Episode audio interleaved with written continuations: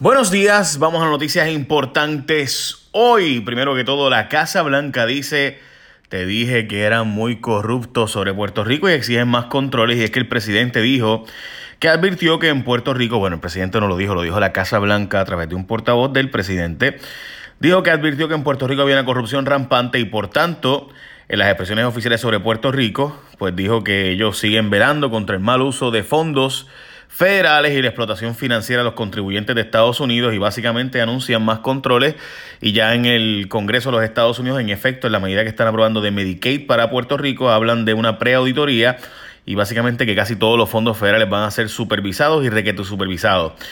Lo triste del asunto es que, gente, la mayoría de los fondos realmente, fondos federales que llegan y que se reciben en Puerto Rico son para personas pobres y desventajadas y personas con impedimentos, etcétera que ahora pues verán las consecuencias, pues eso significa que van a tardar más los fondos. Para que tengan la idea, una preauditoría es básicamente lo que está ocurriendo con ciertos fondos de FEMA de vivienda, donde se nos prometieron 8 billones y pues lo que había llegado era un billón eh, en más de un año. So, imagínate tú. Bueno, renuncia tras investigación de rayos X junto con primera hora, dicho sea de paso, es que el director de edificios públicos renunció tras la investigación eh, que hicimos hace una semana, específicamente la compañera Valeria Collazo Cañizares sobre eh, las escuelas públicas y los otorgamientos de contratos entre panas, familiares y allegados. Eh, la entrevista a los implicados eran los implicados de edificios públicos, que se supone que ellos sean los que arreglen las escuelas públicas, porque para eso se les paga y tienen un montón de personal para eso. Cuando estamos en verano, por ejemplo, pues hacen un montón de mejoras en las escuelas, pero en vez de hacer los edificios públicos, porque supuestamente están pelados y no tienen chavos, no sé qué hace el personal entonces, pues lo hace AFI. AFI es la agencia de, financiamiento de infraestructura. Bueno, pues resulta ser que AFI pues le estaba dando un montón de contratos a gente vinculada familiarmente entre ellos y la cosa es que le dio amnesia y se le olvidó que eran cuñados, ahijados y padrinos. Eh, lo que recordaron en cuanto a Valeria Collazo Cañizares les montó y les mostró la foto de actividades juntos. La cosa es que eh, sacaron al jefe de edificios públicos, pero el de AFI sigue en su puesto. Así que realmente, pues aquí lo que hicieron fue sacar a uno, pero dejar al otro. Y es un importante recaudador que se quedó del PNP, el hermano del alcalde de Bayamón e hijo del ex director de la campaña de la primaria de Ricardo Rosselló, Eduardo Rivera Cruz. Súper poderoso dentro del PNP y después ese se quedó. El otro lo sacaron. Hoy es que la puerca entonces rabo, manifestaciones con esteroides, René de Calle 13, eh, de hecho viene también Eduardo, so, es Calle 13 completo, este, Ricky Martín, Bad Bunny, Tommy Torres, eh, y otros artistas están convocando hoy para una protesta masiva contra la permanencia del gobernador en el poder. El temor es que llegue tanta gente que han estado hasta planteando cerrar la entrada, la entrada de la isleta de San Juan, donde, como ustedes saben, eh, entran unas 100.000 personas para la fiesta de la calle San Sebastián, así que eh, por día, ¿no?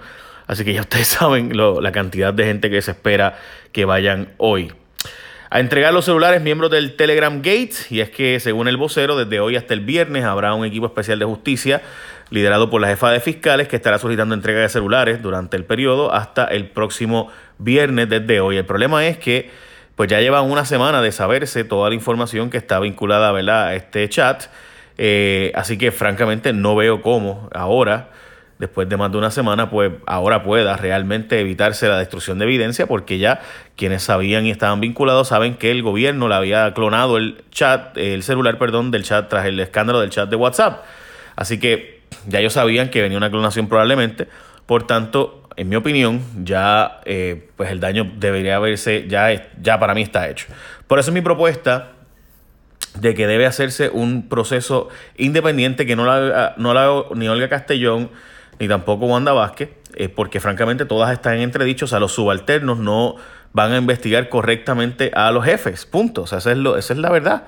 Eh, y entonces, ¿qué pasa? Que aquí estamos hablando de que el gobernador dice que tiene un estudio legal que muestra que él no hizo nada mal y que tiene un memo legal de unos abogados, lo cual no dijo quién lo pagó primero, tampoco entregó el memo legal, así que el gobernador mismo dice que él mismo encontró que él mismo no hizo nada malo, eh, nada ilegal. Así que, francamente, pues yo no, los, yo no sé, yo no sé decirle a ustedes, pero en fin, el problema es que Wanda Vázquez se inhibió por haber sido mencionada en el chat. La verdad es que ella tiene una relación sumamente estrecha con Elías Sánchez y su esposa, eh, que están vinculados totalmente a esta investigación, por lo que, francamente, pues uno no eh, comprende o sabe, ¿verdad?, cómo es que ella debería o su subalterna investigar y está investigando la subalterna de Wanda Vázquez.